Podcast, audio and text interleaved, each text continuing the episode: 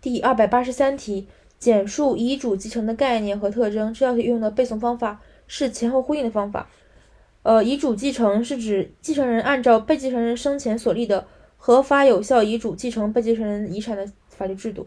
它的前提是遗嘱继承需以存在有效遗嘱为前提。第二，内容实质实质上的前提是，继遗嘱继承直接体现被继承人的遗愿。第三，遗嘱继承是对法定继承的排斥。第四，遗嘱继承的效力优先于法定继承，相当于说法定继承是遗嘱继承的补充。